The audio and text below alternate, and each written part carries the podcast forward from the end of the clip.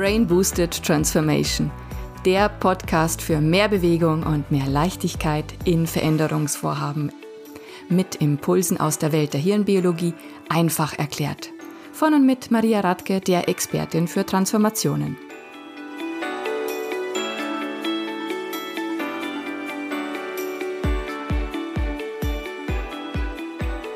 Herzlich willkommen zur neuen Episode des Brain Boosted Transformation Podcast. Ja, es ist wahr, wir können uns manchmal wirklich selbst im Wege stehen, weil wir etwas besonders gut machen wollen. Und das passiert auch in Transformationen in Organisationen. Sehr gerne dann, wenn neue Rollen eingeführt werden und die Rolleninhaber diese Rollen ganz besonders gut machen wollen. Also darauf fokussieren, wie schaffe ich es, diese Rolle besonders gut zu leben. In dieser Episode schauen wir drauf, was dazu führt, dass genau diese Fragestellung letztendlich auch zu Sand im Getriebe einer Transformation führen kann. Und wir schauen uns an, welche Fragestellung uns allen helfen kann, die Rollen gut zu leben, aber auch so, dass die Transformation wirklich gut vonstatten geht, dass eine gute, gesunde Bewegung reinkommt für alle Beteiligten.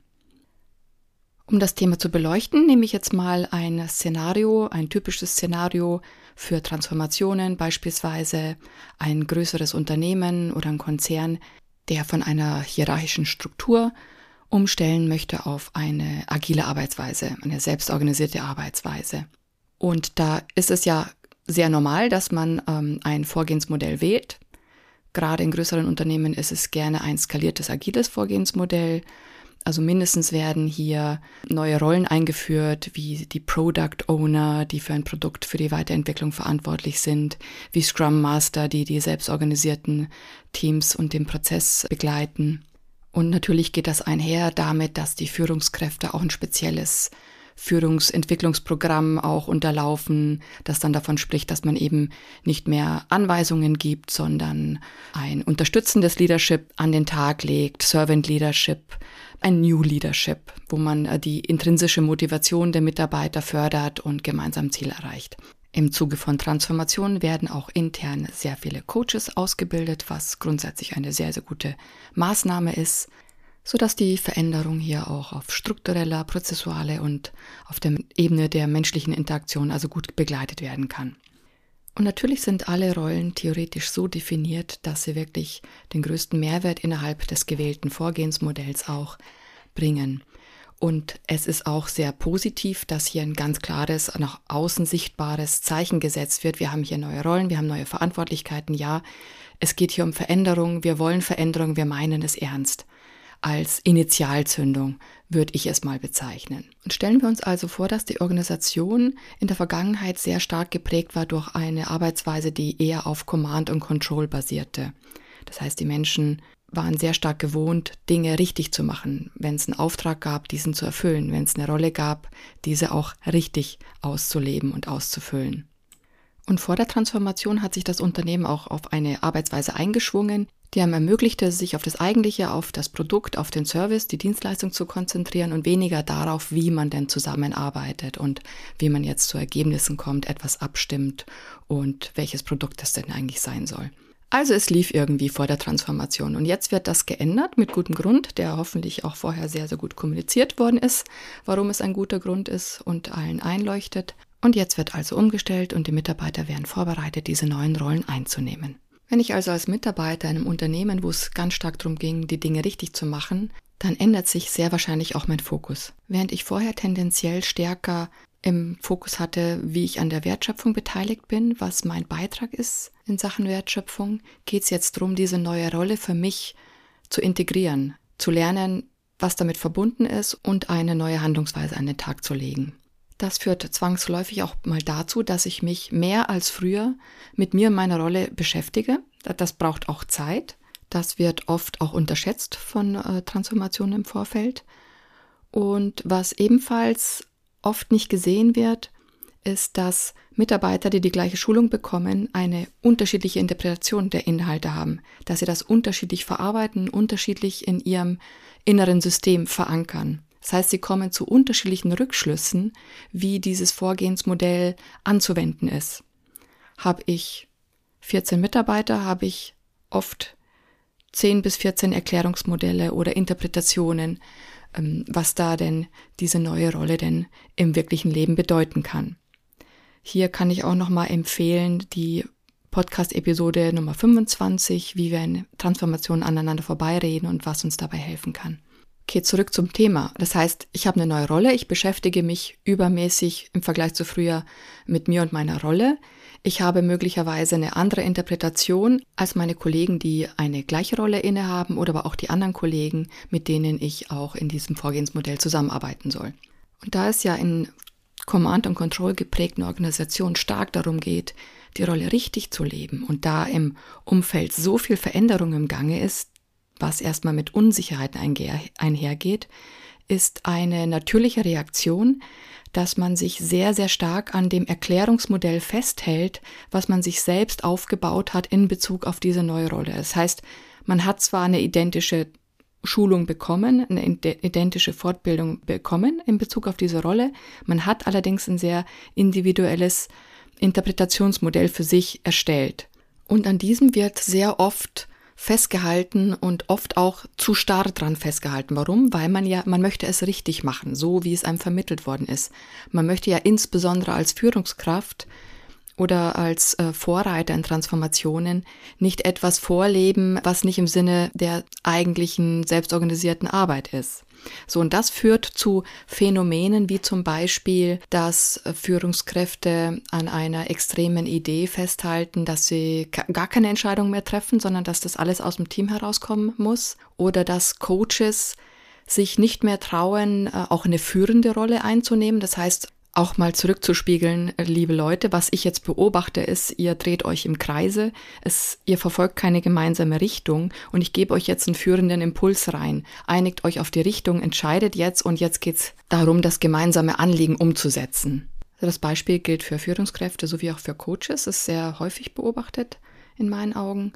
Und warum passiert das? Also die Führungskraft, die möchte ja die Rolle richtig leben, sie möchte ja nicht mehr Ansagen machen und kann dann auch in dieses Extrem fallen, dass sie sich zu stark zurückzieht. Was wäre die Maßnahme? Eine hilfreiche Maßnahme wäre ja zu sagen, eben zurückzuspiegeln, Leute, es braucht hier eine Entscheidung, es braucht hier Zug und wenn ihr sie nicht trefft, dann treffe ich sie. Das kann allerdings sehr, sehr schnell missverstanden werden. Das kann von den Mitarbeitern eben zurückgespiegelt werden oder auch als Shitstorm zurückgespielt werden im Sinne von, ach, wir wussten es ja eh, uns wird ja doch die Verantwortung nicht übergeben oder die Führungskraft kann nicht abgeben. Also auch das ist ein häufig beobachtetes Szenario. Und eben aus Sorge, dass das passiert, halten sich sehr viele Führungskräfte zurück und scheuen sich diesen führenden Impuls reinzugeben, obwohl es auch sehr gute Möglichkeiten gibt, diesen Impuls eben so reinzugeben, dass er nicht als Ansage, als Command and Control gesehen wird, sondern als Führungsimpuls, der die Mitarbeiter auch unterstützt. Und was die Coaches angeht, wenn die eine gute Ausbildung bekommen haben, dann haben sie natürlich sich das Prinzip verinnerlicht, dass man den Rahmen hält für das Team oder für die Mitarbeiter, dass man mit guten Fragen unterstützt, dass die Mitarbeiter selbst auf gute Lösungen kommen. Nur leider wird dieses Prinzip oft auch sehr einseitig und extrem ausgelebt. Und zwar in der Form, dass man beispielsweise Mitarbeiter und Teams weiter mit öffnenden Fragen konfrontiert, obwohl das gerade die Herausforderung ist, dass sich das Team gerade in einem viel, viel zu großen Raum befindet und sich im Kreise dreht und sich gar nicht mehr gemeinsam auf ein Ziel ausrichten kann.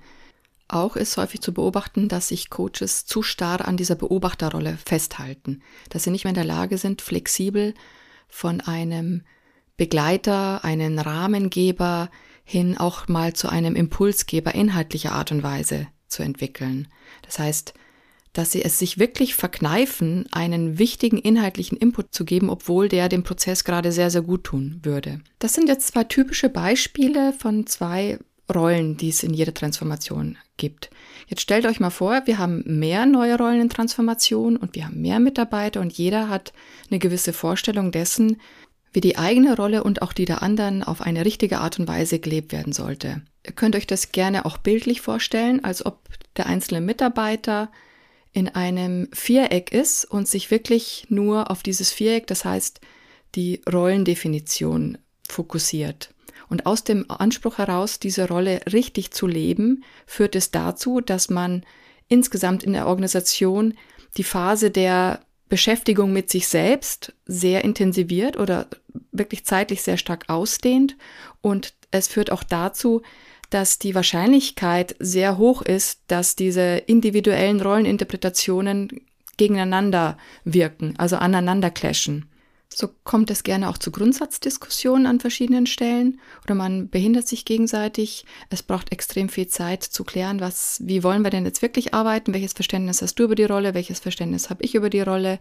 Und ähm, die Belastung ist einfach, dass dieses Konstrukt dieser Rollendefinition wie ein enges Korsett um einen selber wirkt. Was hilft jetzt an der Stelle? An der Stelle hilft, dass man sich nicht fragt, wie kann ich meine Rolle gut leben, sondern sondern die zentrale und übergeordnete Frage sollte sein, was kann ich tun, um die anderen, das Team, die Organisation darin zu unterstützen, dass wir unser gemeinsames Anliegen erreichen. Wie kann ich positiv dazu beitragen, dass wir unser gemeinsames Anliegen erreichen? Also was passiert hier? Durch diese Fragestellung weite ich meine Perspektive. Das heißt, ich lenke den Fokus bewusst auf etwas Größeres, auf was Höheres, was wir alle gemeinsam haben, egal welche Rolle wir haben. Und wenn ich mir diese Frage stelle und wenn sich alle Mitarbeiter diese Frage stellen, dann sind sie auch besser in der Lage, ihr individuelles Rollenverständnis auf das gemeinsame Ziel auszurichten. Das heißt, sie halten sich zwar an der Rolle und an der Wichtigkeit der Rolle, allerdings schaffen sie einen wirklichen Praxisbezug. Sie stellen für sich die Relevanz her in Bezug auf das, was eigentlich es zu erreichen gilt. Wenn ich mich frage, wie kann ich positiv beitragen, um das Anliegen zu erreichen, bedeutet das ja auch, es muss ja Klarheit überhaupt mal bestehen, was dieses gemeinsame Anliegen ist. Das ist ja oft auch schon nicht vorhanden. Wenn ich kein gemeinsames Anliegen habe oder beziehungsweise wenn mir die Klarheit darüber fehlt, dann nutzt mir die ganze Rolle nichts, wenn ich damit kein übergreifendes Ziel unterstütze. Mit der Ausrichtung auf ein übergreifendes gemeinsames Ziel weichen diese starren Konzepte auf. Ich finde Andockpunkte, wo ich beides miteinander verknüpfe. Diese wichtige Rolle, die ich innehabe, allerdings auch das, worauf diese Rolle einzahlen muss. Und so geht es auch allen Mitarbeitern, indem sie sich mit ihrer individuellen Rolleninterpretation immer wieder am gleichen gemeinsamen Ziel ausrichten, schaffen sie es auch besser zu kommunizieren, haben ein gleiches Verständnis dessen, was zu erreichen ist und wie dann letztendlich auch die einzelnen Rollen hilfreicherweise zu interpretieren sind. Also weg von wie lebe ich meine Rolle richtig, hinzu, wie schaffe ich es positiv zum gemeinsamen Anliegen beizutragen. Lasst uns nochmal diese zwei Fragen anders betrachten, nämlich im Hinblick auf die emotionale Energie, die oft auch dahinter steckt. Wenn ich eine Rolle unbedingt richtig ausfüllen möchte, was steckt denn da oft dahinter? Gerade in Command and Control geprägten Organisationen. Und zwar ist das sehr häufig auch die Angst, ein Risiko einzugehen, man möchte also die Rolle gut leben, damit man einen sicheren Arbeitsplatz hat, damit einem nichts geschehen kann, dass man keine Flanke öffnet gegen Kritik von außen. Man möchte alles richtig machen, damit man auch positiv gewertet wird für Jahresmitarbeitergespräche, für Zielvereinbarungen etc. Also man möchte oft auch negative Konsequenzen vermeiden, dadurch, dass man eben diese neue Rolle gut lebt. Nicht nur, aber häufig. Und der Anspruch, etwas richtig zu machen, führt auch dazu, dass in unserem Gehirn überwiegend die neuronalen Netzwerke aktiviert werden, die für analytisches, fokussiertes Denken notwendig sind. Und analytisches, fokussiertes Denken führt auch mal dazu, dass der Fokus eben auf das, auf die Problemstellung verengt wird. Und die Problemstellung wäre hier eben das Erfüllen der genauen Rollenbeschreibung. Schauen wir uns die emotionale Energie hinter der zweiten Frage an, also wie schaffe ich es positiv zum gemeinsamen Anliegen beizutragen, dann fühlt sich das direkt schon anders an. Also es fühlt sich an nach etwas schaffen, etwas gemeinsam voranbringen und vor allem, wie schaffe ich es? Also es fühlt sich offener und weiter an. Also allein die Fragestellung, die ermöglicht mir, dass ich viel weiter denke und neue Möglichkeiten finde, wie ich denn eben zu diesem gemeinsamen Anliegen beitragen kann. Wenn ich mir die Frage stelle, wie ich beitragen kann, dann werde ich auch Antworten finden. Also diese Lenkung der Aufmerksamkeit auf diese Frage führt mich dann auch zu den passenden Antworten. Und hierbei bediene ich mich nicht nur einer Rollendefinition, sondern auch meinem kompletten Erfahrungsschatz und meinen kompletten Kompetenzen, die ich in mir habe. Und ich kann aber auf diese Art und Weise kann ich für mich schärfen, wie mir diese neue Rolle, dieses neue Rollenverständnis dabei auch mal explizit hilft. Also es ist ein schönes Verbinden der Stärken, die ich in mir habe, sowieso mit dem, was ich zukünftig noch verstärkt in der neuen Rolle leben möchte. Also die Fragestellung, wie kann ich positiv beitragen oder was kann ich tun, um positiv beizutragen, ist insgesamt sehr aktivierend, integrierend und auch motivierend.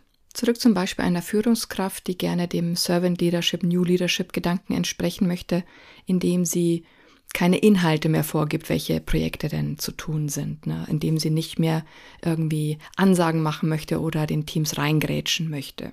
Wenn ich als Abteilungsleiter merke, dass zwei Teams vor mir sich um das gleiche Thema kümmern wollen, unabhängig voneinander, das heißt, beide beanspruchen das Budget und konkurrieren letztendlich miteinander und sie wollen das Thema nicht mit dem Ziel bearbeiten, dass man jetzt zwei unterschiedliche Herangehensweisen validiert. Das gibt's ja auch, das macht ja auch viel Sinn.